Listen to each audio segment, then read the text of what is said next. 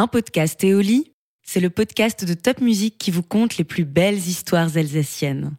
Installez-vous confortablement et découvrez la légende d'aujourd'hui. Top Music. Le vieil orpailleur et Londine. On ne trouve plus aujourd'hui de pépites ou de paillettes d'or dans le sable des rives du Rhin. Mais autrefois, des chercheurs d'or, appelés aussi orpailleurs, pouvaient en vivre? Il est vrai, assez pauvrement. Or, l'un d'eux habitait non loin des berges du fleuve, dans une pauvre bicoque pleine de courants d'air. Il était très âgé, son épouse était morte, et son fils s'était engagé comme marinier pour tenter de faire fortune. Le vieil homme, depuis la disparition de sa femme, se laissait un peu aller. Son intérieur n'était pas très bien tenu, il se nourrissait comme il le pouvait de quelques légumes de son jardin et du fruit de sa maigre pêche. Il ne prenait plus du tout soin de ses vêtements. Mais il n'était pas malheureux. Sans se poser trop de questions, il vivait au jour le jour, espérant sans trop y croire le retour de son fils. Un jour, alors qu'une énorme tempête se déchaînait, il sortit avec son filet.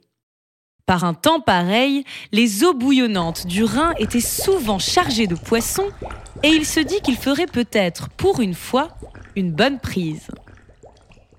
Arrivé au bord du fleuve, luttant contre le vent, il lança donc son filet aussi loin qu'il put. Il n'eut pas à attendre longtemps. Bientôt, il sentit qu'il avait attrapé quelque chose, et quelque chose de lourd. Un gros saumon peut-être. Il tira difficilement sa prise sur le rivage, et, lorsqu'il vit de quoi elle était constituée, il étouffa une exclamation de stupeur. Ce n'était pas un poisson, mais une belle et jeune sirène appelée Ondine qui le dévisageait tout aussi incrédule que lui, se demandant manifestement comment elle avait pu se retrouver en si fâcheuse posture. Il fallait profiter de l'aubaine. L'homme se racla la gorge, tenta de prendre un air assuré et lui dit Tu es sans doute un cadeau du Fatarain, le père Rhin. Tu vas donc venir avec moi, t'occuper de ma maison, faire la cuisine et rafistoler mes habits.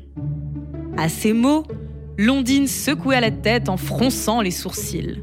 Mon cher, j'ai une bien meilleure idée, répondit-elle. Tu vas me relâcher sur le champ?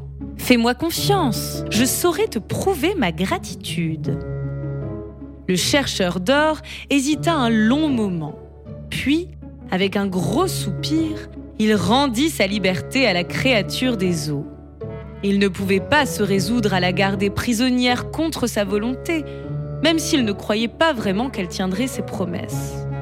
Il rentra rapidement chez lui, le dos voûté, boudeur, et regarda sa maison délabrée d'un œil plus contrarié que jamais. Mais le lendemain matin, le temps s'était calmé. Un soleil magnifique brillait dans un ciel serein. L'orpailleur s'étira, se leva, s'habilla, avala un bol de soupe claire en guise de petit déjeuner et gagna les bords du Rhin en traînant un peu des pieds. Quelle ne fut pas sa surprise de constater que son ami retenait ce jour-là de nombreuses et belles pépites. Il en eut rapidement assez pour aller les vendre à la ville, ce qu'il décida de faire sans tarder. Et lorsqu'il retourna chez lui, la bourse d'or joliment garnie, il eut la surprise de trouver sa chambre toute propre et bien rangée. Un bon plat fumait sur le feu et la table était mise. Il se rendit en courant aussi vite qu'il le pouvait sur la rive du fleuve et cria les mains en porte-voix Merci, petite Ondine Son quotidien fut donc grandement amélioré et il était très heureux. Quelque temps plus tard, alors qu'il avait une fois de plus lancé son filet dans les eaux du Rhin, il y trouva une grosse outre très étrange. Tout en dénouant la corde qui la maintenait fermée, il se demanda Serait-ce là encore un cadeau de mon ami des flots Le sac contenait le corps d'une très belle femme évanouie. Quand elle reprit ses esprits, elle raconta son histoire à celui qui l'avait sauvée. Elle était la comtesse d'une région voisine et son mari avait tenté de la noyer pour pouvoir épouser une jeune fille qu'il convoitait. Tout en versant quelques larmes, elle expliqua Cet homme est un abruti doublé d'une brute. Je ne l'ai jamais aimé et il ne me manquera pas. Hélas, notre petit garçon est toujours avec lui et je voudrais tant l'avoir près de moi. L'orpailleur, touché par la détresse de la noble dame, lui proposa de l'aider. Elle le pria d'aller chercher son père, un grand seigneur qui vivait en Suisse, pour qu'il vienne lui porter secours. Il aurait toute l'autorité nécessaire pour faire entendre raison à son imbécile de gendre et récupérer son petit-fils. Le vieil homme installa donc la belle dame chez lui. Après l'avoir aidée à reprendre des forces, car elle était épuisée, il partit courageusement, à pied, dans la direction qu'elle lui avait indiquée. Au bout de quelques jours de marche, il rencontra dans la forêt un groupe de cavaliers richement vêtus. Leur chef s'adressa à lui. Mon brave, peux-tu m'indiquer la route d'Eimeldingen J'ai appris que ma fille, la comtesse, avait disparu, et je m'en viens éclaircir cette affaire. L'homme auquel je l'ai mariée dans sa jeunesse s'est révélé un bien mauvais époux, et je crains qu'il ne soit pas étranger à ce malheur. Alors, le chercheur d'or lui raconta tout et le guida jusqu'à la belle dame qui ne cacha pas sa joie.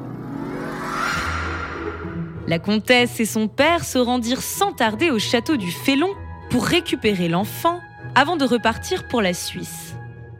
Ils proposèrent aux gentils chercheurs d'or de les accompagner.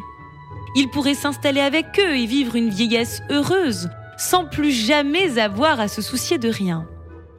La proposition était tentante, mais l'homme la refusa. Il n'avait jamais habité dans un château et ne connaissait pas les usages qui y avaient cours. Il préférait rester dans sa maison où il avait toujours vécu. Et aussi, quelque chose lui disait que la jolie sirène avait encore des surprises pour lui. Et il avait bien raison. Peu de temps après, son fils, lassé des voyages et accompagné d'une aimable jeune femme, revint au pays avec l'idée de s'installer chez son père. Ils vécurent tous les trois ensemble, très heureux, et bientôt entourés d'une nuée d'enfants rieurs. Et toujours sous la protection de Londine reconnaissante.